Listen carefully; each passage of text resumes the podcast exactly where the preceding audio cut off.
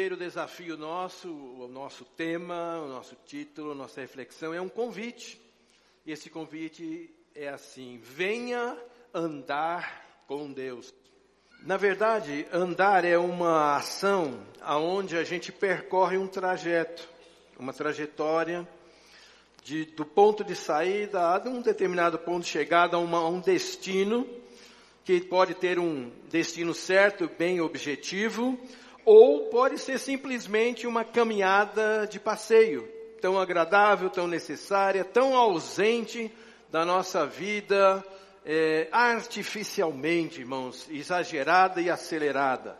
A gente vive uma geração que precisa rever muito essa, esse ritmo, é? Esse ritmo às vezes que não permite o desfrutar de coisas simples, de coisas é, reconfortadoras e importantes, não é? Se você tem esse hábito de vez em quando fazer um passeio, faça-o, faça com uma pessoa especial para você, da, su, da sua convivência. E gente especial permite que a gente possa ter uma caminhada agradável. Eu dizia que quando era solteiro era meio ermitão, né? E geralmente eu gostava de andar sozinho, né? Mas hoje que a experiência vem trazendo, eu sinto assim uma carência de andar sempre com alguém. Não sei se é porque eu estou achando que eu vou cair qualquer hora alguém tem que me socorrer, mas eu acho que não é bem isso. É pela saudade e pelo prazer de ter boa companhia com a gente andando, né? Você faz isso com seu pai. Como eu disse de manhã, não posso fazer isso mais com meu pai porque ele partiu, não é? E já caminhava com dificuldade. Você pode fazer isso com a sua mãe, pode fazer isso com seus filhos, não é? Caminhar com os filhos também é muito positivo. E quando você chega no meu nível assim, você tem a alegria, não é, de andar e caminhar com os seus netos, não é? Que isso é extremamente agradável. Partilhando aqui junto com o pastor Silas a bênção que ele virou vovô. Então ele estava lá todo empolgado. E todo vovô é assim, né? É um babador para a criança e outro para o vovô e para a vovó, não é? Que é uma experiência assim, caminhar, portanto, com pessoas especiais, amigos caminham juntos, namorados caminham juntos, devem passear juntos, cônjuges, enfim, passeios que você faz parte, é convidado, passeios da igreja, ou aquelas coisas maravilhosas como trilhas, contato direto com a natureza, o impacto. A beleza, irmãos, da natureza e todas as suas manifestações, como a Bíblia diz, ela manifesta a glória de Deus.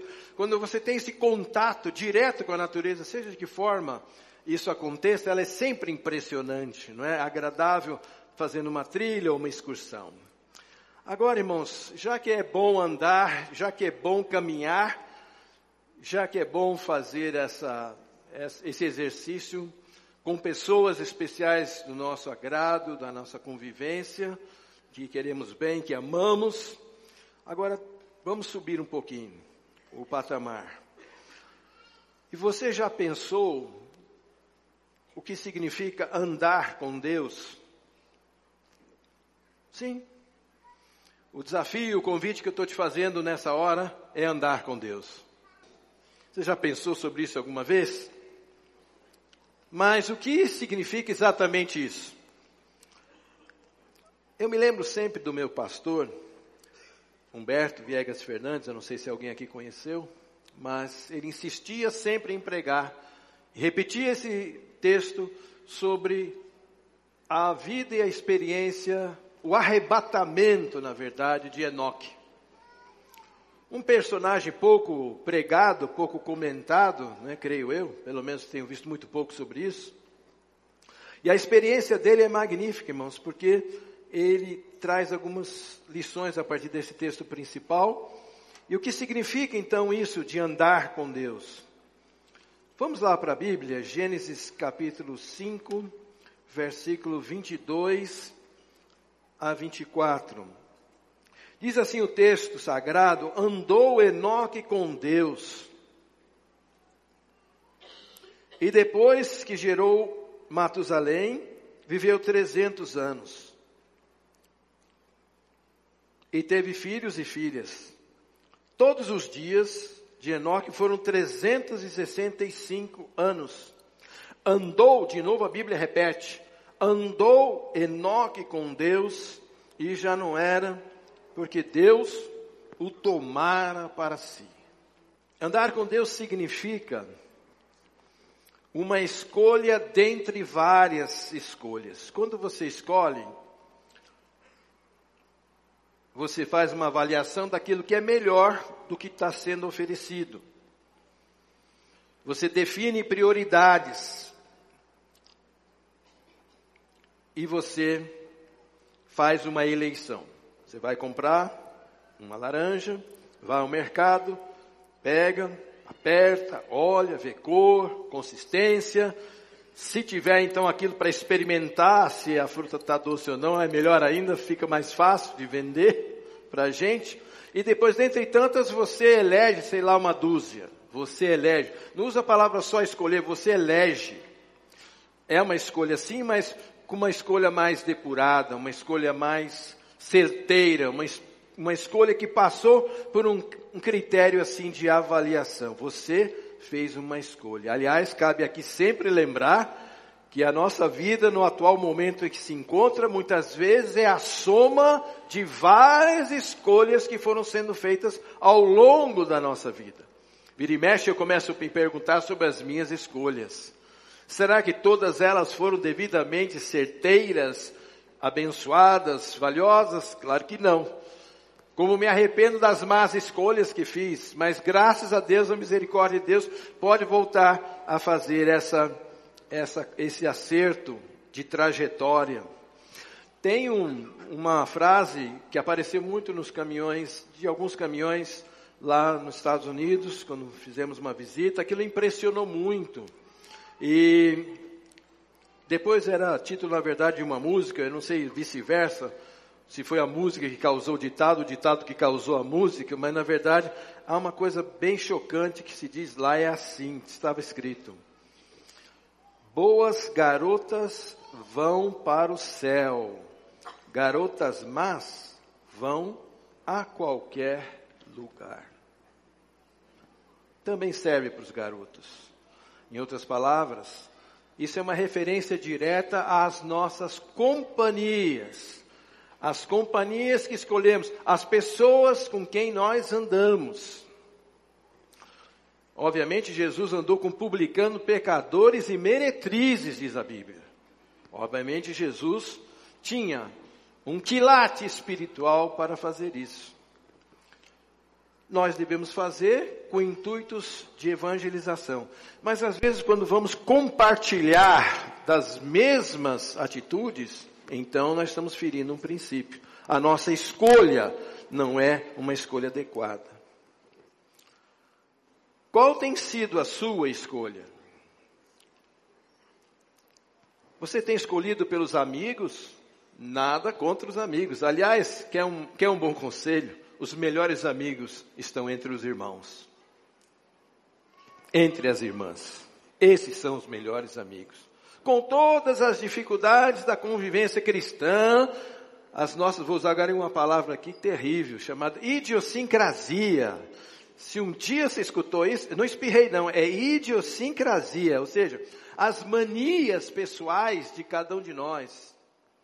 Geralmente não tão boas, mas ainda assim a convivência e com os irmãos pode nos trazer os melhores amigos, ainda que tenhamos outros. Mas o que você tem escolhido? Os amigos e a força que esses amigos têm de influência sobre nós? Ou a sua escolha foi diferente? Você resolveu escolher pelos prazeres. Eu quero é viver os prazeres. A vida é curta, é só uma, então eu vou aproveitar para ter dela, do ponto de vista das sensações, o que eu puder retirar. Ou você escolheu os aplausos, irmãos. É incrível como a nossa geração hoje precisa eu digo, não aqui no, no louvor e adoração, estímulo aos irmãos, mas diante dos demais com quem nós vivemos. É o próprio mundo entre si. A fama, irmãos, é uma coisa que o homem busca a qualquer preço e faz qualquer coisa por ela. Se necessário for vender a mãe, venderá para ser famoso, para ser famosa. E infelizmente isso está permeando muito o nosso meio. Às vezes, até e principalmente alguns pastores. Você preferiu a fama, preferiu os aplausos ou preferiu o dinheiro? A sua, a sua escolha é focada naquilo que vai gerar de lucro, nos seus empreendimentos ou formas alternativas. Ou ainda diferente, você resolveu encaminhar pela vida do conhecimento e ali fez a sua escolha por títulos. Títulos, especialmente dentro do meio acadêmico. Obviamente, irmãos, tudo isso tem o seu devido lugar. Mas qual foi a sua escolha principal? De manhã, nós falávamos também sobre a, olhe por exemplo, a escolha de Maria. Maria e Marta. Eu tenho ouvido em alguns lugares assim que, na verdade, precisamos de crentes Martas. São os crentes que estão, os cristãos, os irmãos e irmãs que estão prontos para fazer toda a obra. De fato, a obra de Deus não acontece se nós não servirmos através de um trabalho. Assim como fez o querido irmão do som. O som não estava bom, precisava trocar, serviu de vir aqui. E muito corajoso, né? Que para chegar e, e, falar com o pregador no meio da mensagem tem que ter muita coragem. Mas ele precisava fazer isso. Era uma coisa de servir. No entanto, meus amados, a distinção que Maria, e Jesus elogiou Maria porque ela escolheu a melhor parte. Aquele momento era único. Jesus em breve seria crucificado, nem sempre teria uma oportunidade como aquela. E você? O que, que você acha? O que, que você escolheria? Tá limpando, arrumando, organizando Jesus na tua sala? Ou você, ó, deixa para lá tudo isso, eu vou sentar aqui e aproveitar para aprender de Jesus. Haveria alguém melhor com quem nós pudéssemos aprender? O mestre dos mestres, o senhor dos senhores, aquele que estão escondidos todos os tesouros da sabedoria, você teria uma oportunidade, perderia ela para estar envolvido. Isso se retrata muito na nossa vida quando temos ativismo demais, até mesmo ativismo religioso, cristão, evangélico. Quando deixamos a melhor parte. E a melhor parte sempre será aprender de Jesus. Uma oração que você pode fazer na sua vida é: Senhor, ensina-me. Tu és mestre, então ensina-me. E quando aprendemos, irmãos, do Mestre por excelência, a nossa a vida será impactada para sempre e trará bênção para os outros, para os demais. Jesus então elogiou ela que fez uma escolha. Eu não vou ficar na agitação, eu vou aos pés de Jesus para aprender. Isso está lá em Lucas 10, 38, 42, depois você pode ver. Dentre várias opções da vida de Enoque, ele decidiu, fez a sua decisão. A sua geração era ímpia, era uma geração pré-diluviana, aquela que estava sendo preparada, preparada, que se desviou, corrigindo, se desviou a tal ponto que Deus só podia dar uma solução na história, é que toda a terra, a raça humana fosse extinta, por afogamento. Que coisa terrível isso, irmão. Somente aquela pequena família de Noé que nos perpetuou. Imagina o nível da iniquidade que imperava aquele mundo. Iniquidade moral, violência, deslealdade. Tanto é que a Bíblia diz que Deus se arrependeu, entre aspas, né, de ter feito o homem, coisa lamentável. Né? E naquela geração, vivendo naquela geração que estava nessa espiral de iniquidade, ela resolveu, ele resolveu então ser amigo de Deus. Ó, dessa, desse, dessa parte aí eu escolho Deus. Tem um hino que fala assim: Eu escolho Deus. Então ele escolheu Deus porque queria o Senhor, não somente como Deus, como Senhor, mas como amigo, como Jesus mesmo disse: Já não sois mais servos, mas sim amigos. E esse grau de comunhão e intimidade que ele nos convida a partilhar, a participar. Então, Enoque escolheu ser amigo, e Enoque escolheu o maior desafio nosso, irmãos: é crer, é exercitar a fé, é ir além daquilo que as perspectivas nos dizem, porque ela será o chamado ponto futuro, aquilo que vai vir, aquilo que vai acontecer. Como alguém já disse sabiamente, você vai puxar do mundo espiritual para a realidade concreta aquilo que você exercitou a sua fé. A fé ela dá uma tensão na alma, é como se fosse um tremendo exercício. Há quem diga que a fé seja como um músculo, quanto mais exercitado, maior será o seu desempenho. É por isso que nós enfrentamos muitas vezes tribulações.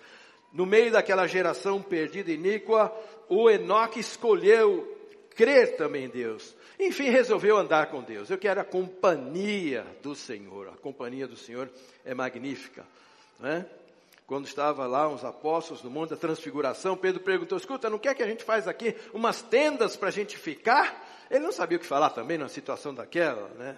E geralmente ele tinha necessidade de falar alguma coisa, não é? Até para tirar a atenção do momento que ele estava vivendo na transfiguração com Jesus, Moisés e Elias, mas ele vai e faz esse, esse comentário, porque é gostoso, é agradável.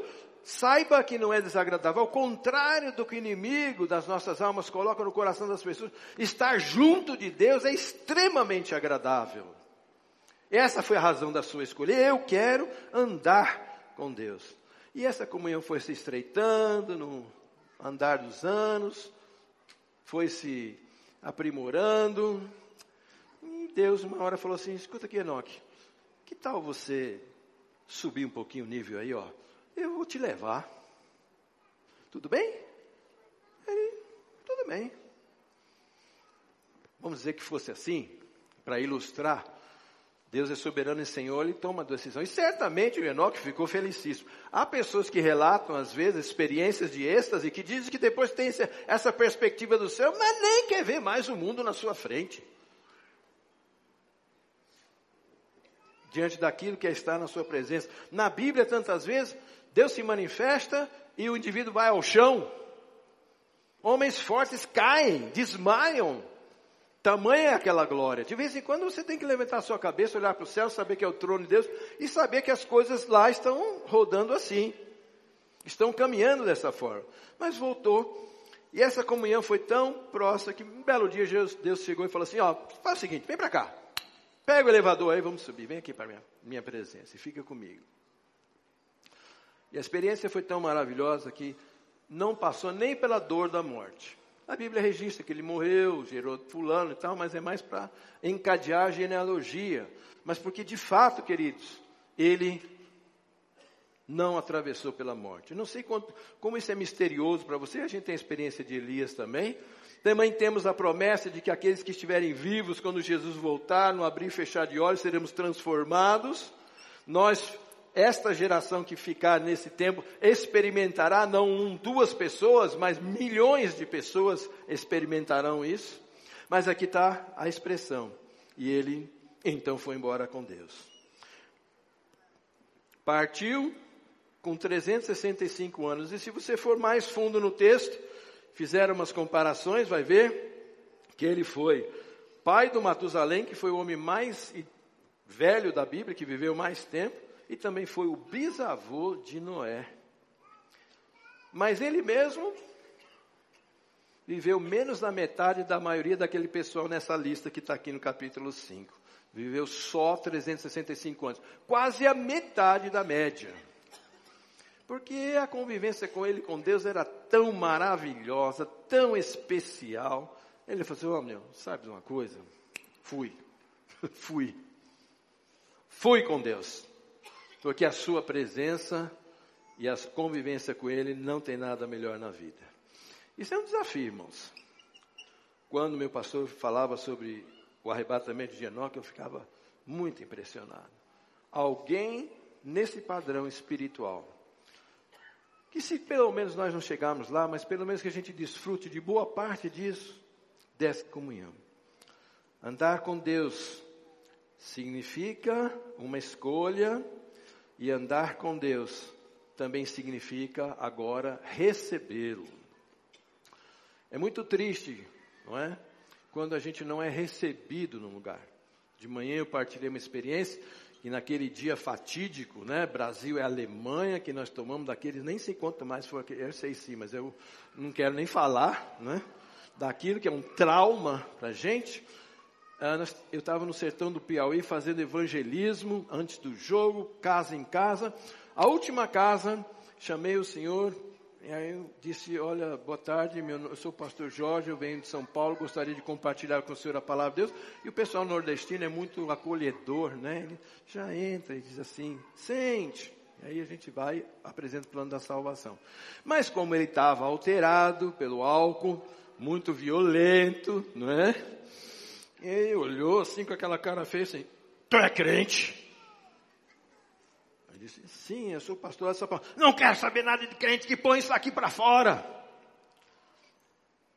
Os irmãos eh, que estavam com a gente falaram assim, não pastor, peraí que eu vou conversar. Não, não, deixa, deixa. Ó, oh, Deus abençoe o Senhor. Viemos aqui compartilhar com o Senhor da palavra de Deus. Não quero saber de conversa com crente. Ficou assim bem agressivo. Aí eu vi o que é ser rejeitado, não recebido. Depois a filha saiu pedindo desculpa e tal, mas o horário estava perto, precisava ver lá. Cheguei atrasado, o Brasil já tinha tomado dois gols. Então realmente não, não valeu a pena correr. Mas essa é a experiência que certamente você também já foi rejeitado, porque ao contrário do ser recebido, não é? como eu carinhosamente sou recebido todas as vezes que eu venho aqui, e vou guardar isso no meu coração para sempre. Mas, às vezes tem experiências onde nós somos rejeitados. Então você faz uma escolha. Jesus tem que ser recebido na sua vida. Ah, não, mas eu tenho sempre com Deus. Não, não, não. Você tem que convidá-lo, Senhor Jesus, entra no meu coração, transforma minha vida, me leva para o céu, perdoa os meus pecados, eu creio no Senhor como meu único e suficiente Salvador. Essa é uma decisão do coração, ela é o receber de Deus. Para andar com Deus, precisamos receber a obra de Cristo. Veja, por exemplo, lá no Gênesis 3:8, né? Deus sempre buscou, ao contrário do que muita gente pensa, que o inimigo coloca no coração das pessoas, a iniciativa sempre foi de Deus. Quando ele criou aquele lugar fantástico chamado Jardim do Éden. Um dia eu vou gastar mais tempo para falar um pouco dos detalhes do Jardim do Éden. Imagine não sei se você gosta de jardins, mas sabe que um dos jardins mais conhecidos do mundo é o jardim japonês. Eles têm um, um detalhamento, uma técnica de desenvolver jardins, jardins encantadores. Mas imagine o Éden é muito mais do que isso, muito mais variado: frutas, legumes, verduras, tipos de árvores, vegetação, tudo aquilo, a exuberância que existe naquela disposição. E lá em Gênesis 3,8, Deus colocou o homem para cuidar desse jardim e tinha a maravilhosa visita da tarde, o café da tarde. Se fosse em inglês, seria o chá da tarde, né? O chá das cinco. E os brasileiros gostam, nós, os brasileiros, muitos praticamos o café da tarde. Mamília é a maior defensora do café da tarde. Seis horas, café com leite, pão com manteiga. Eu sei que muita gente tem esse costume. Pois é, é o momento da confraternização e imagine, num lugar maravilhoso como é o Éden, que a gente não tem tempo para detalhar, é só despertar você. Imagine Deus todos os dias, no fizinho da tarde, no texto antigo diz, na viração do dia, ele vai lá fazer uma visita. E aí, Adão, como é que está? Claro que eu estou é, simplificando a experiência. Olhava para Eva, tudo bem, Eva? Como é que está o trabalho aí de hoje? O que, que vocês fizeram? Como é que está? Está tudo bem? Estão em paz? Estão felizes? Tá bom então. Amanhã eu estou aí de novo. Todo dia. A iniciativa, meus queridos irmãos, é sempre de Deus. Não fosse a iniciativa de Deus, irmãos, nós todos estaríamos destruídos. Ele ama, e porque ele ama, ele toma a iniciativa de ir em direção ao homem. A pergunta dele no Éden, irmãos, tem muito mais abrangência do que nós pensamos. Ele diz: Onde estás, Adão? Onde está você? Eu estou à sua procura. Como é bom saber que um dia Deus procurou você e pelo Espírito Santo trouxe você a Jesus e você foi achado. Estava perdido e fui achado. Ele foi te achar. Ele, dele sempre a iniciativa. Ele tomou essa iniciativa. Mas infelizmente o pecado separou, quebrou, estragou essa comunhão tão gostosa e que agora, somente na pessoa de Jesus, que verteu seu sangue na cruz do Calvário, e no momento que cai a primeira gota de sangue do Salvador, aquele véu de separação do Santo dos Santos, que era na verdade uma composição de vários tecidos, rompeu-se do alto a baixo, dizendo que agora está de novo aberta a oportunidade através do Filho de Deus. Assim, você um dia aceitou. Um dia você recebeu. Um dia você acolheu e convidou Jesus para ser este único e suficiente Salvador. Andar com Deus também significa significa estar em acordo com Ele. Se você for lá para Amós 3,3, um texto também muito impressionante, que eu também tenho meditado sobre ele. Andarão juntos se não estiverem de acordo? Há condições de duas pessoas caminharem juntas se elas não se entenderem? Difícil. Por exemplo,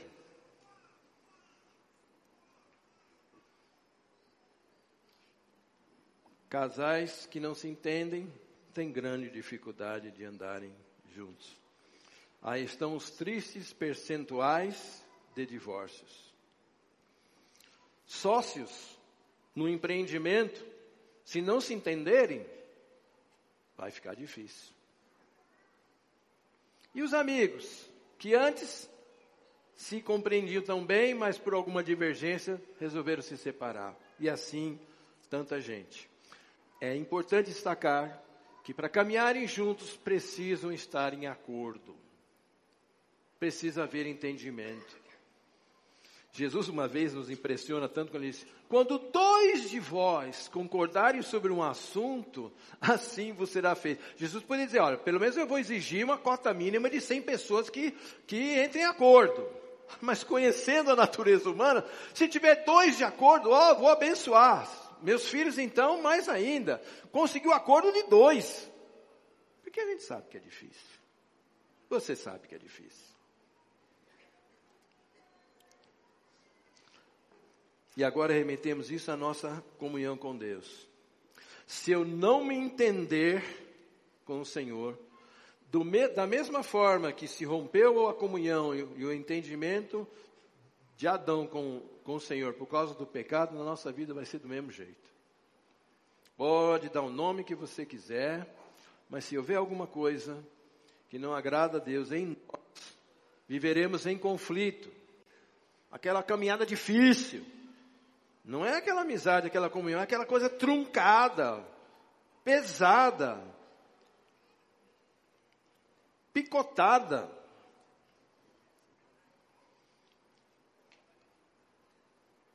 Eu preciso pensar sobre, eu estou em acordo com Deus?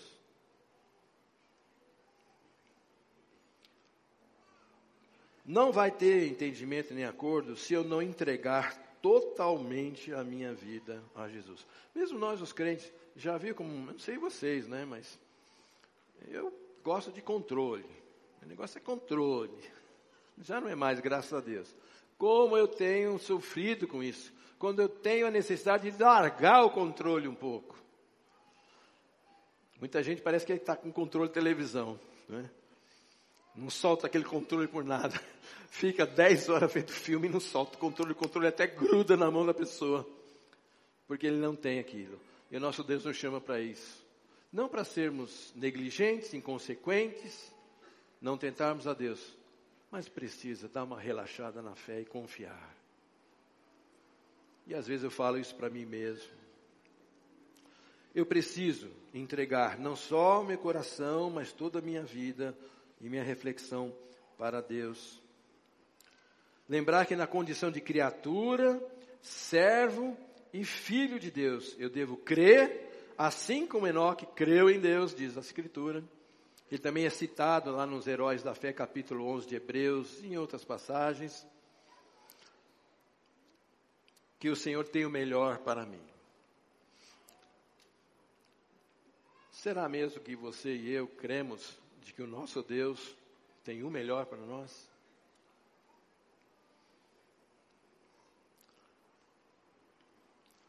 Quem olhasse para a vida de Enoque disse, mas o que, que é isso? O melhor de Deus, o cara viveu a metade dos outros. Mas foi o melhor de Deus e tenha certeza, ele não queria outra alternativa.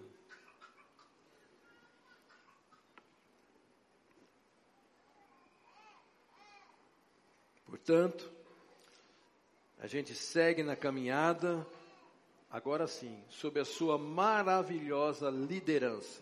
Senhor, me lidera. Senhor, me dirige. Senhor, vá na frente. E eu atrás. Jesus chamou, disse, segue-me. Amém para os crentes que estão seguindo a Jesus, mas tem alguns que Jesus tem que seguir o cara. Tem que estar toda hora como criancinha que vai fazer uma arte daqui a pouco e vai se machucar feio. Ele tem que ir lá no abismo pegar a ovelha. Aí ele tem que ele ir atrás. Então fica aquela pergunta: você segue Jesus ou Jesus tem que te seguir? E às vezes não são dos melhores ambientes, né? Dos melhores momentos.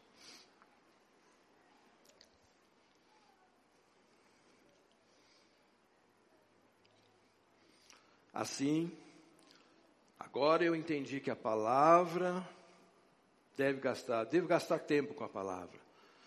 Já viu aquele salmo que diz, e na sua lei medita de dia e de noite?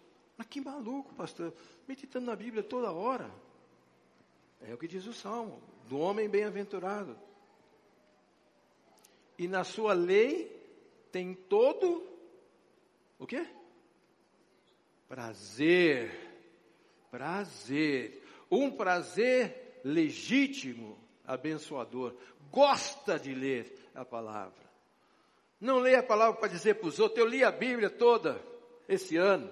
Amém? Você faz isso, é uma disciplina abençoada. Mas tem que ir um pouco além. Você tem que gostar daquilo que está sendo dito ali. Aquilo tem que mexer com você. Aquilo tem que entrar no fundo da sua alma.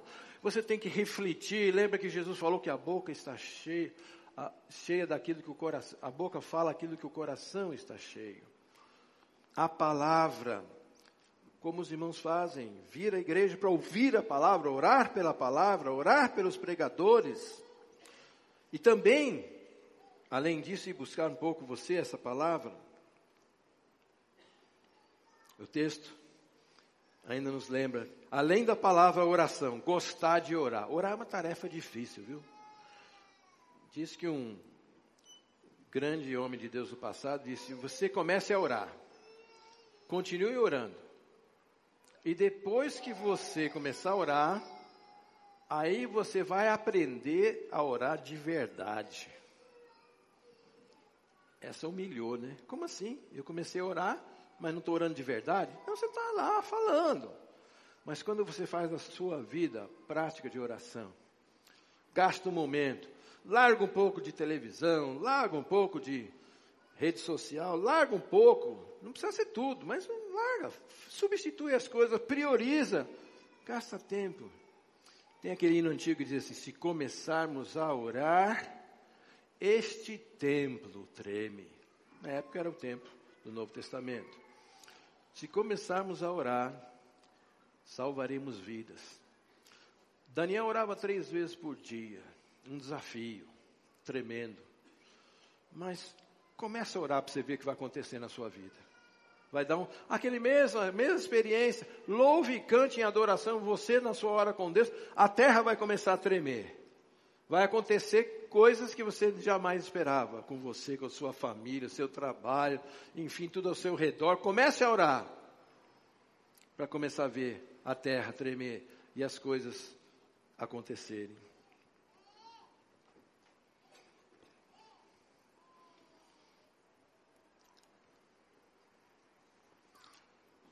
Respeite, ame a comunhão, gostoso de ficarmos juntos. É gostoso a comunhão, a convivência, o ambiente cristão. E torna ele o mais agradável possível. Torna ele. Dizem que assim, irmãos, uma igreja acolhedora seria tão forte que ela teria que fechar as portas num certo horário, porque a multidão que quisesse entrar ia ser tão grande que ela não queria outra coisa.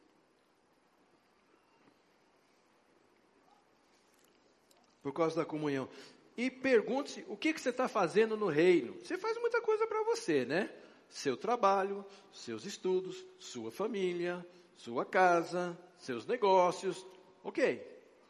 Mas isso tudo, o que, que vai para Deus? Quanto, quanto e de que maneira você o serve, seja na igreja, na comunidade ou de outra forma. Mas alguma coisa do meu tempo tem que ser feita. Pensou numa viagem missionária? Ela é revolucionária. O Rick Warren aprendeu com o pai dele o seguinte: que olha, todo cristão deveria fazer uma viagem missionária pelo menos uma vez na vida. A sua vida vai ser tremendamente impactada por isso. Você, eu conheço muita gente que saiu para fazer vi, eh, viagem missionária, não queria voltar nem para casa mais.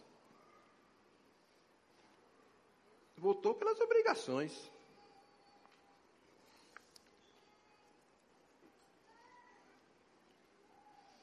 Comunhão, serviço deve fazer parte agora da minha vida. Isso é, são indicadores que eu estou realmente andando com Deus. Vem andar com Deus. E andar com Deus também significa adorá-lo. Andar com Deus significa adorá-lo. Dá uma olhadinha rápida em Gênesis 17, de 1 a 5, quando Deus reforça ou estabelece um pacto com o pai da fé, Abraão. Deus já tinha falado com Abraão anteriormente, já tinha tido uma experiência com Deus, mas agora de um modo mais profundo, mais significativo, Deus se revela a ele. Aliás, é bom que a gente sempre lembre, é Deus que se revela para a gente, viu? Nós não temos, na nossa condição perdida, capacidade de encontrar a Deus. É Ele que se mostra para nós, de diversas maneiras, porque Ele pode fazê-lo. E lá o texto diz assim, Gênesis 17, de 1 a 5. Quando atingiu Abrão, Abrão, a idade de 99 anos, apareceu-lhe o Senhor e disse-lhe: Eu sou o Deus Todo-Poderoso, anda na minha presença e ser perfeito. Farei uma aliança entre mim e ti e te multiplicarei extraordinariamente. Prostrou-se Abrão com o rosto em terra e Deus lhe falou. Numa verdadeira experiência de adoração, Deus falará conosco. Quanto a mim, será contigo a minha aliança, será pai de numerosas nações. Abrão já não será teu nome, sim Abraão porque por pai de muitas nações te constituí. Antes Abraão significava grande pai. Era até mesmo uma ironia, porque o Isaac não tinha nascido. Que pai é você, meu? Nem filho tem? E Deus, na sua experiência, mudou. Agora você vai ser mais que Abraão, mais que um grande pai. Você vai ser o pai de nações. Que foi, se cumpriu em Ismael, muito mais em, Is, eh, em Isaac, que é o filho da sua herança em todos os judeus do mundo e também em todos os cristãos que são filhos da fé de todas as nações. Ele, Deus tem cumprido essa palavra com Abraão e o desafio que Deus colocou significa é o seguinte: olha, aprenda a me adorar. Quando o Abraão teve essa experiência com Deus, ele, diz a Bíblia, se prostrou, sabia adorar. E a partir desse momento, ele vai caminhar melhor com Deus. E vai caminhar com Deus. Abraão teve essa experiência marcante aos 99 anos de idade. E nesse momento Deus formalizou um pacto, acordo, contrato e mudou o seu nome, mudou a sua história e mudou a sua experiência. Adorar no templo, irmãos, é uma benção, mas também adore sozinho, lá na sua casa, no seu momento restrito, no seu lugar silencioso, se é que tem algum lugar que seja assim, né? Um ano depois nasceu o filho da promessa e ele foi morrer com 175 anos. O Senhor El Shaddai, o Senhor Todo-Poderoso, se mostrou a ele de um modo impactante, lhe desafiou: Abraão, anda comigo, anda na minha presença. E essa caminhada, irmãos, é que deve chamar cada um de nós a um desafio. Ou seja, eu me pergunto: será que eu estou conseguindo andar com Deus, ou ele está lá na frente e eu estou aqui ainda marcando passo, ou eu em rebelião e desobediência fui para outro lado, mas aquele prazer do todo dia, daquela comunhão que fala lá no Éden, eu estou pronto a desfrutar através da pessoa de Jesus. O desafio de Deus é esse: anda na minha presença e ser perfeito. Essa palavra é complicada, né? Mas a gente pode também dizer, há traduções que falam sobre ser íntegro, completo, não faltando pedaço. Você vai comprar um carro, gasta um bom dinheiro, chega lá, não tem nem macaco, falta uma roda, não é íntegro, o carro não está íntegro, não está completo. Ou maduro. Falar com alguém infantil é triste. Falar com gente madura e adulta é outra história. Anda na minha presença, ser perfeito, ser íntegro, ser maduro, ser completo. É isso que quem caminha com Deus deve esperar acontecer na sua vida. Caminha todo dia comigo. E ó, sobre o seu padrão de valores. Já deu uma analisada assim? Quais são os seus valores? O que, que é importante para você?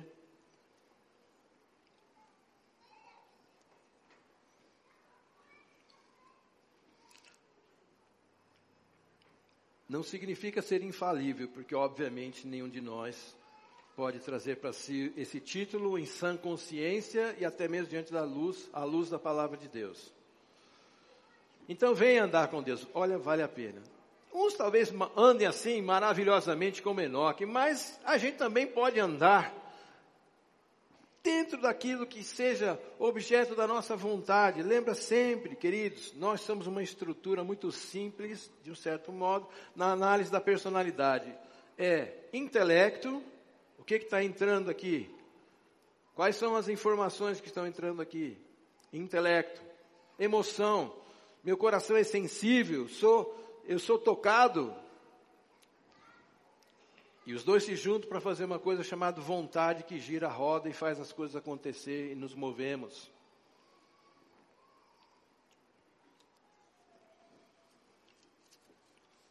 Finalmente, vamos ver a palavra em Deuteronômio 13, 4, para concluir a nossa reflexão. Diz assim: Andareis após o Senhor vosso Deus ele na frente, eu atrás. Eu sei que não era bem assim com Enoque, né? Acho que era mais ou menos o Enoque estava já do lado. Né? E a ele temereis, guardareis os seus mandamentos, ouvireis a sua voz, a ele servireis e a ele vos achegareis. Traduções trazem palavras como a ele vos apegareis. Outros dizem Caminhe, siga o Senhor. Temer é amar com respeito, não é ficar com medo. O diabo faz com que as pessoas tenham medo de Deus.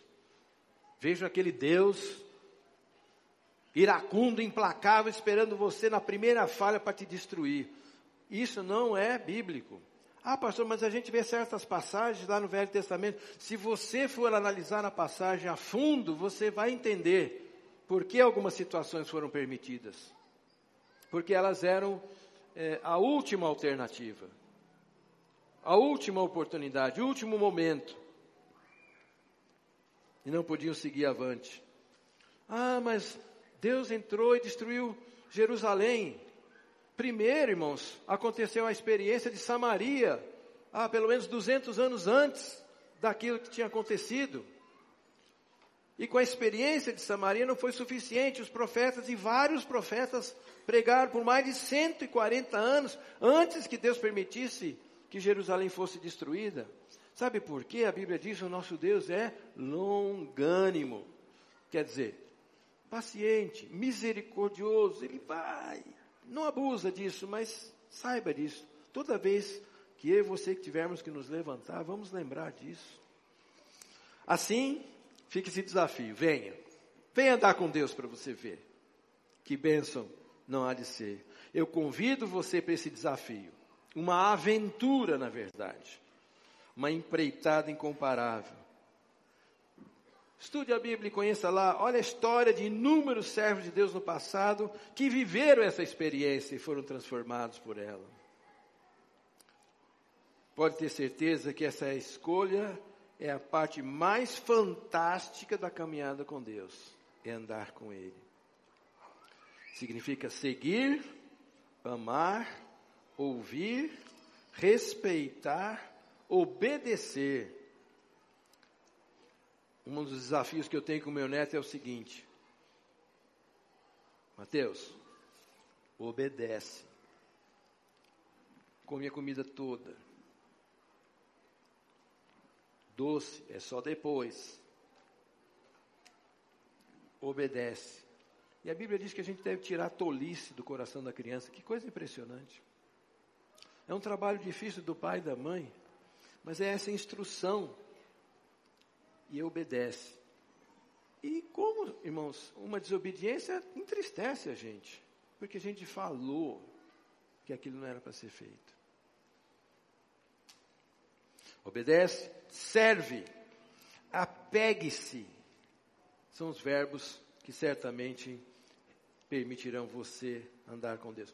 Quando você lê um texto bíblico, destaca os verbos. Os verbos envolvem a ação, o que, que tem que fazer. Nós temos que caminhar por fé, mas há muitas ações que demonstram essa nossa fé. São as nossas atitudes, as nossas escolhas, como a gente comentou. E lá diz o texto aqui que acabamos de ler, de novo, diz assim, no meio do versículo: Ouvireis a sua voz. Será que, como é que Deus fala comigo? Eu gosto muito de uma charge que eu vi assim, um camarada estava lá, falando assim, fala comigo, Deus, fala comigo. Acho que vocês já viram essa charge. E no, na parte de cima do desenho tem uma mão com uma Bíblia e diz assim, lê. Lê. Você vai falar, Deus vai falar com você pela sua palavra. Também vai falar pelo Espírito. Também vai falar através de circunstâncias. Mas eu não vou perguntar, mas tem gente aqui que sabe que Deus falou com você. Você sabe que Deus falou com você. Você sabe pelo desenho da circunstância, pela palavra, pela confirmação. Você tem essa convicção, não? Deus falou comigo. Pode o mundo inteiro dizer que não, mas você sabe que Ele falou com você. Porque quando Ele fala com a pessoa, aquilo marca a nossa experiência. E guardamos aquela palavra.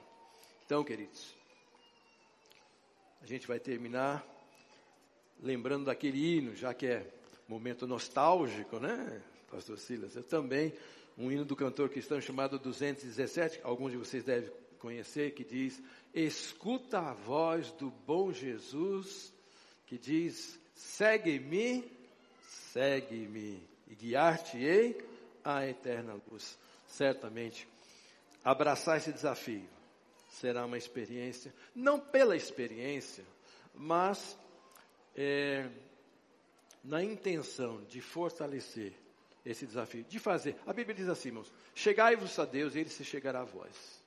Ele toma a iniciativa, mas ele espera uma resposta. E essa resposta só você pode dar, através dessas formas que nós comentamos. Deus abençoe, queridos, vamos orar.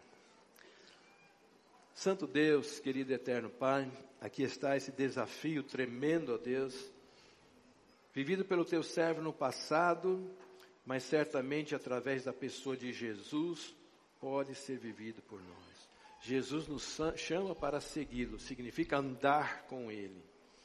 Ó Deus, abre os nossos olhos, amolece o nosso coração, dá-nos entendimento, move a nossa vontade para que a gente queira realmente viver caminhando e andando com Deus até encontrar-te encontrarmos-nos contigo na glória.